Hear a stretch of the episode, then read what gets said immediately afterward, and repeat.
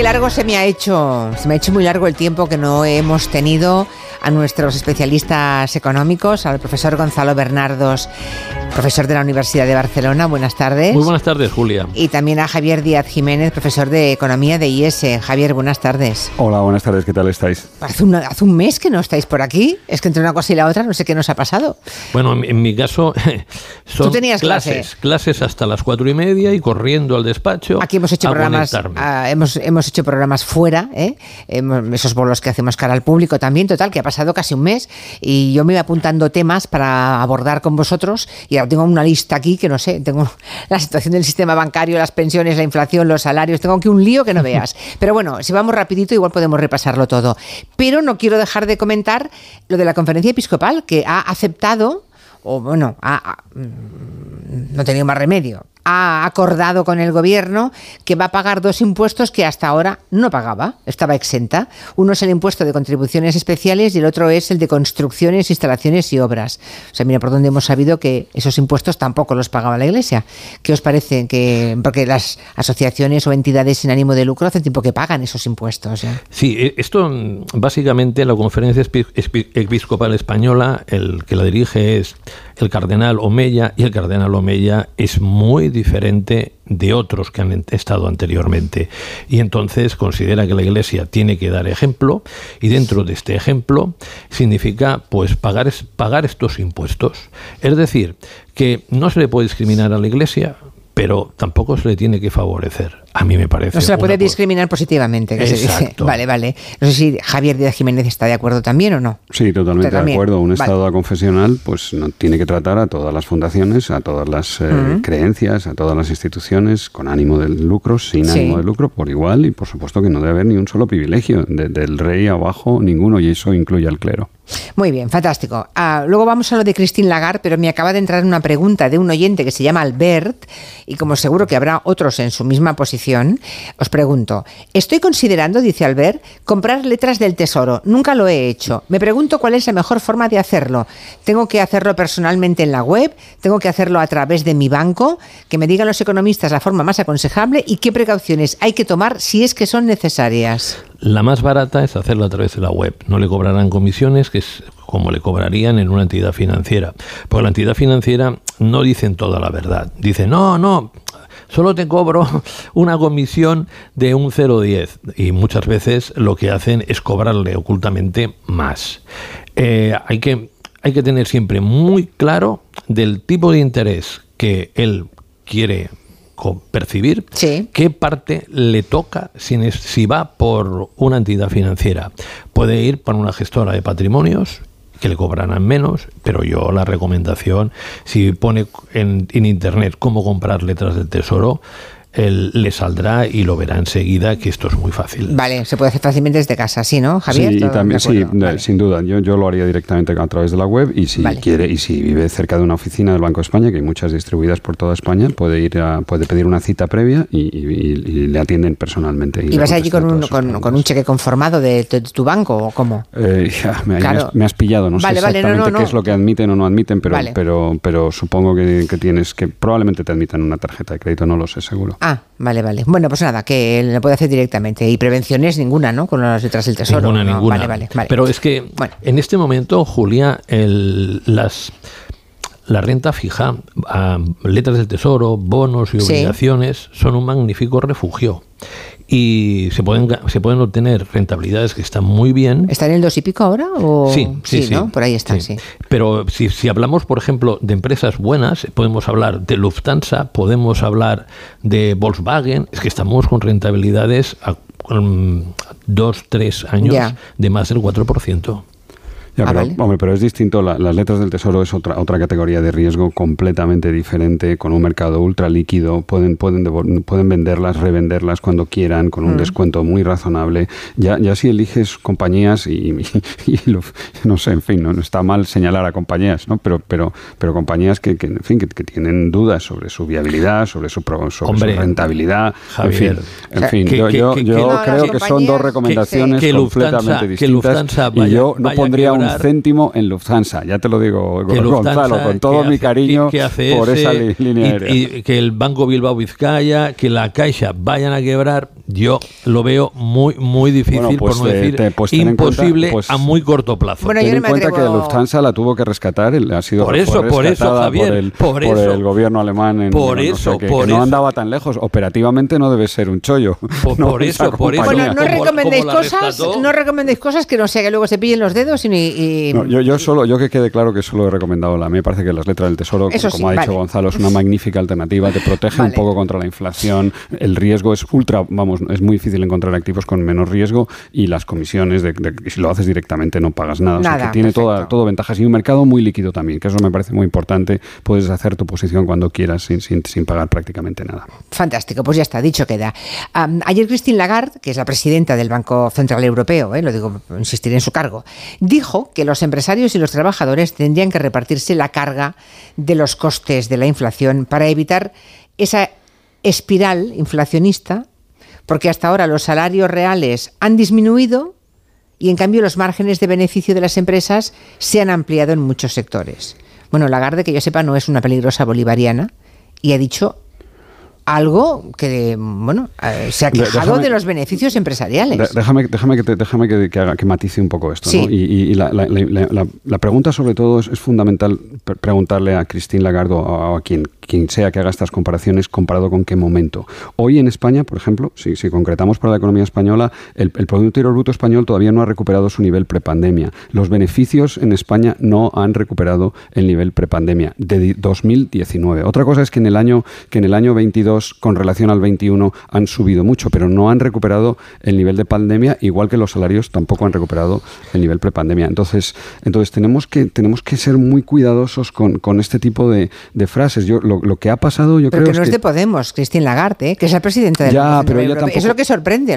Sí, pero pero no pero no está muy claro. De, vuelvo a decirte, no, no está muy claro. Eh, en el caso de la economía española, no es verdad. En el caso de la española, ¿crees que no se ajusta su reproche a la realidad? Yo creo que no describe no, no, no, es una descripción fiel y, rigurosa Pero de, no tenemos datos. lo que está pasando. Sí, sí, tenemos muchos Pero hay datos, ¿no? De los beneficios empresariales. Tenemos tantos datos que el gobierno que, tiene el, que, recibe antes que los demás los datos de la central de balance del Banco de España, ve que se están donde solo hay donde solo hay grandes empresas ve que, se están forrando que no representan las eléctricas, las empresas españolas. las eléctricas y los bancos y por eso les pone un impuesto.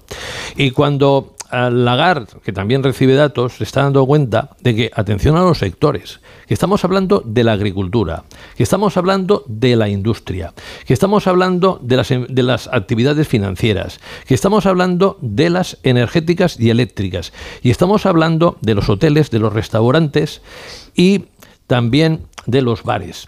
Eh, yo estos últimos es la comparación, es una comparación perversa, porque en 2021 les fue muy mal. Hombre, claro. Pero en el 2022 están prácticamente a unos niveles como en el 2019.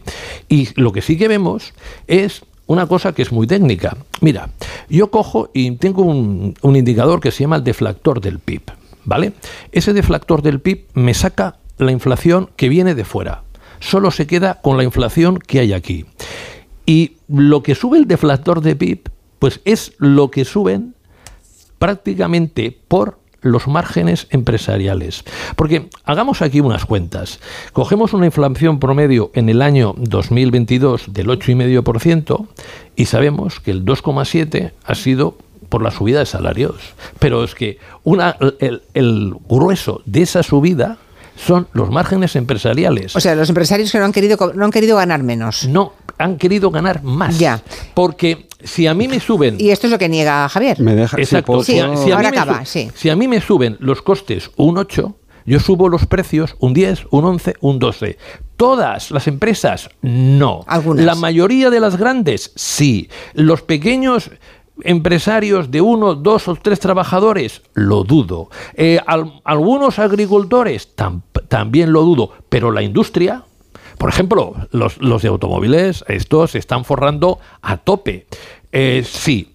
Y esto hace que cambia la historia conforme que nos decía. No hay que hacer un pacto de rentas. Que cuando dicen pacto de rentas hay que coger y hay que intentar subir lo menos posible los salarios. Lo que hay que hacer es moderar los beneficios, porque hemos visto que directivos de grandes empresas son avariciosos a tope. O sea, en lugar de subir salarios, que no suban los precios. Vamos, a, Javier, mm, creo que no estás muy de acuerdo, ¿no? No, mira, en, realidad, eh, eh, bueno, es que, es, que, es que la historia es un poco más complicada, ¿no? Las pymes no están en la central de balances del Banco de España y, no, y no están representadas en esos indicadores de beneficios. Todas las empresas que han cerrado desde la pandemia, sus márgenes son cero. Habrá que decir que esas empresas dónde están y, y de qué están viviendo aquellas personas que eran los empresarios individuales o, o con, con empleados que, han cerrado su actividad y que es como si estuvieran en el paro, ¿no? Y hubieran perdido su puesto de trabajo. Eso, esos márgenes no han aumentado, se han quedado, han, disminuido, se han quedado en cero. Esos tampoco aparecen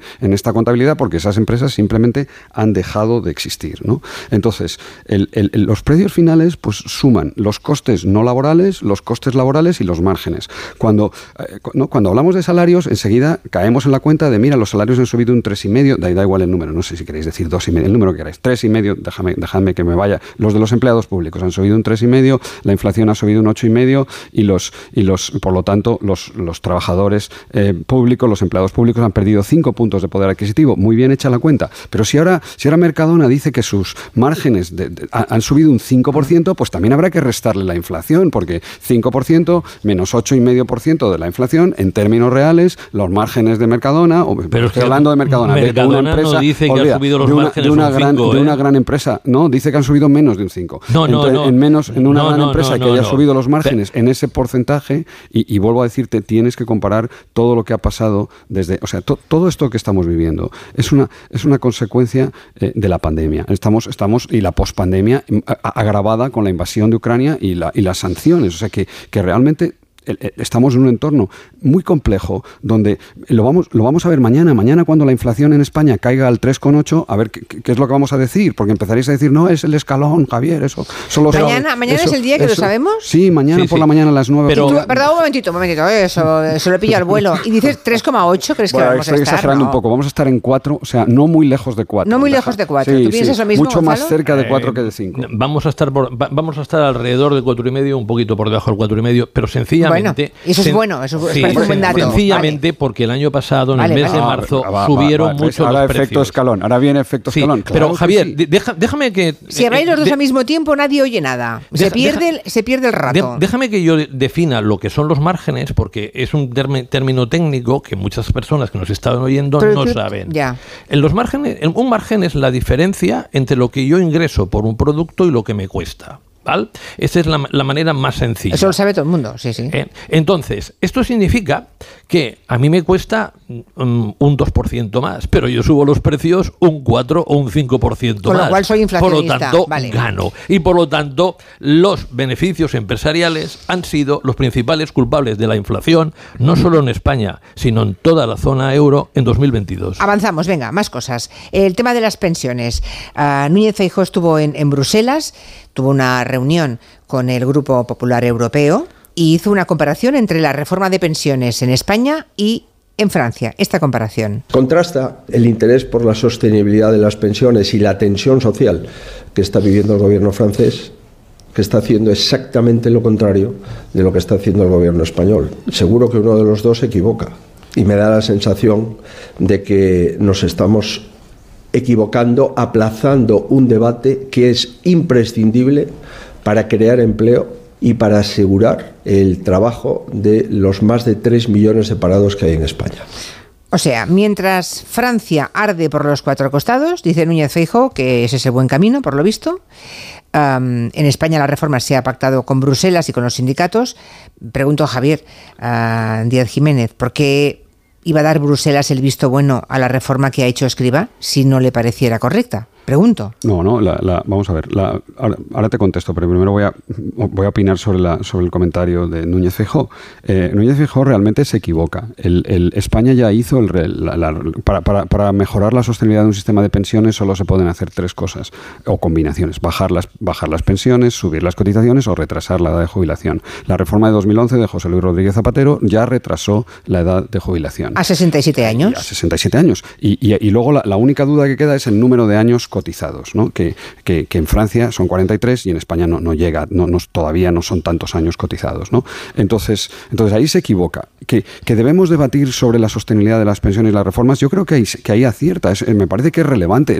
Si esta sensación que está dando el ministro José Luis Escribá de que esto ya está resuelto y que vamos para adelante y que ya se acabó y que no vamos a volver a hablar, pues no, eso claramente, eso claramente no va a ser así. Vamos, vamos, ya está previsto que AIREF dé su opinión sobre la reforma de las pensiones en, 2025 y luego a partir, a partir, de, a partir de cada tres años, ¿no? Y realmente, realmente hay un, a mí me parece que hay una, hay una parte muy importante que, debería haber abordado en esta reforma o la siguiente que deberíamos abordar, la, por lo menos debatir en el, en el sistema español, que es que las pensiones deberían de ser función de, de, las cotizaciones efectivas durante toda la vida laboral de todo el mundo. No, no hay que quitar años por arriba ni por abajo, ni los mejores ni los peores, y sobre todo no tienen que ser las bases las que se utilicen para calcular la, la base reguladora, la pensión, sino, sino que tienen que ser las cotizaciones, porque ahora resulta que el, que el mecanismo de equidad intergeneracional es, es civilino, astuto y un poco siniestro. Eh, te aumenta la cotización, el tipo, pero como no te toca la base, no genera derechos pensionables. Y esto es un poco, en fin, eh, por lo menos poco transparente y, que realmente deberíamos, deberíamos de verdad debatir. A mí me llamó mucho la atención que en un país que no tiene problemas por ahora de, de déficit en el sistema de seguridad social, que es Francia, porque en 2022 y en 2021 tuve superávit, se haga una reforma con, tan, con tal contestación y tal drástica por parte de Macron. A mí me da la impresión que Macron aquí quiere otra cosa, porque él ha reducido mucho los impuestos a las empresas. Entonces, se le va al déficit público y, tiene, y es el país que más gasta en protección social de toda Europa en porcentaje del PIB. Y lo que quiere es que para que no se le vaya al déficit público es reducir el gasto en pensiones.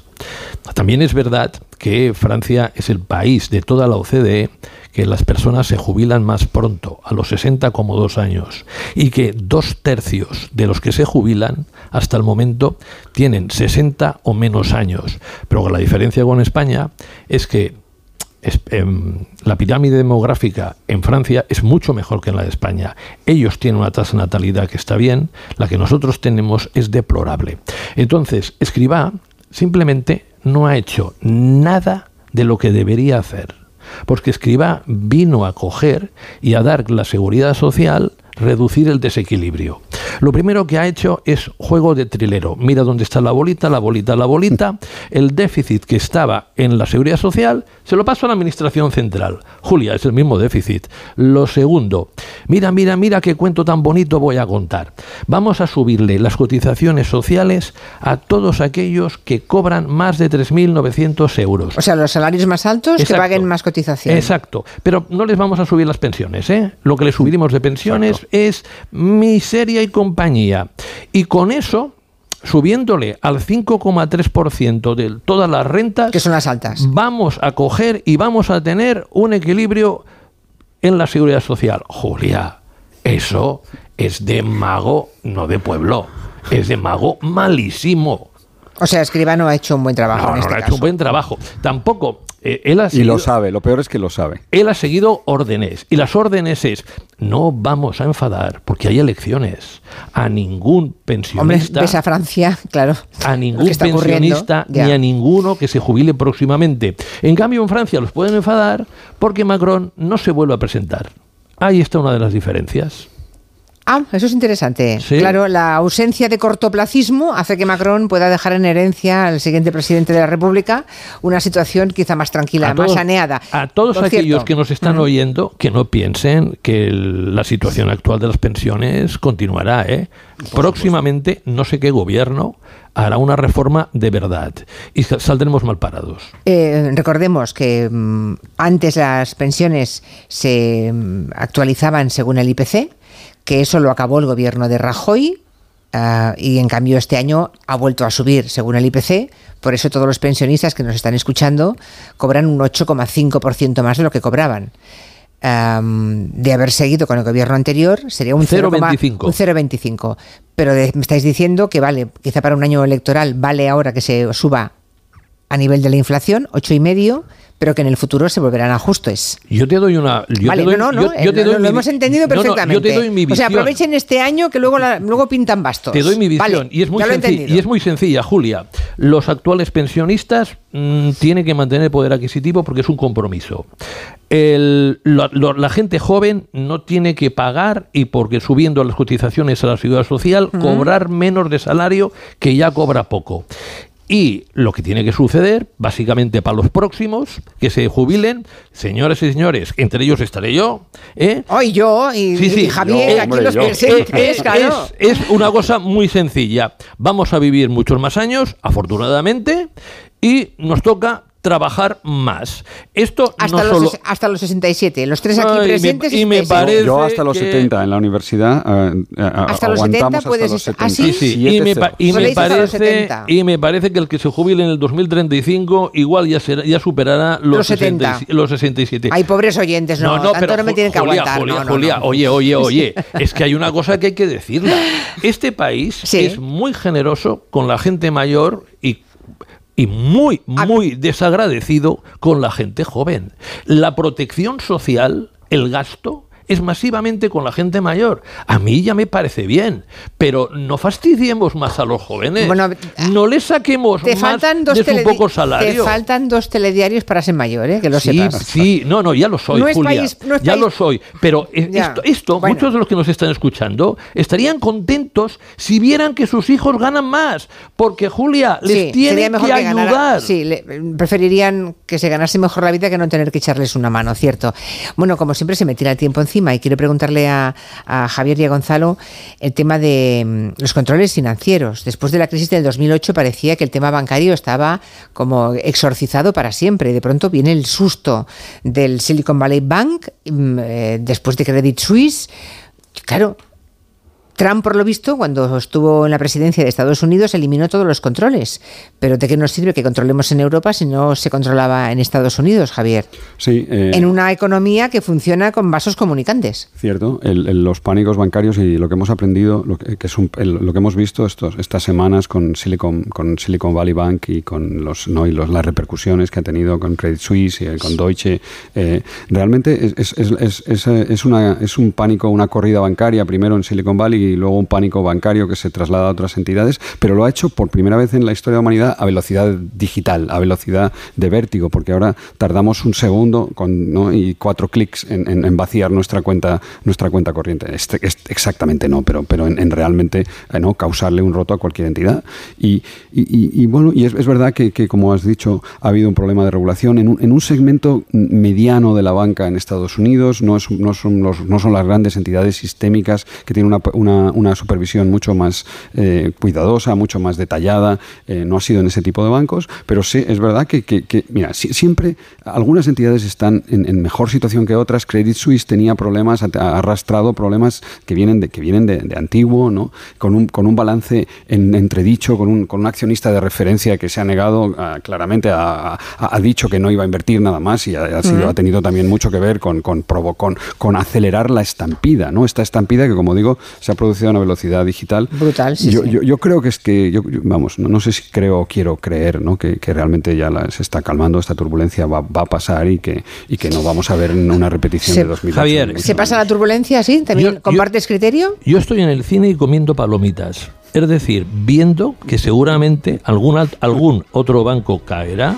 porque si vamos a la historia, Stearns, los fondos de inversión, es en julio del 2007 cuando empiezan a tener problemas y son, y, son liquidados porque no valen nada.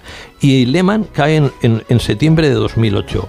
Por lo tanto, algún banco que ya tiene problemas puede caer. ¿Y por qué estoy comiendo palomitas? Porque creo y estoy convencidísimo que no lo va a hacer ningún español. Ah, bueno.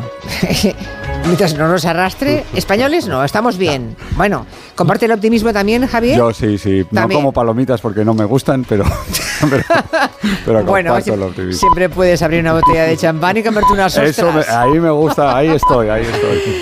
Gracias al profesor Bernardo y al profesor Díaz Jiménez. Buenas tardes a los dos. Buenas tardes. Buenas tardes, chao, chao. Noticias de las 5 a 4 en Canarias.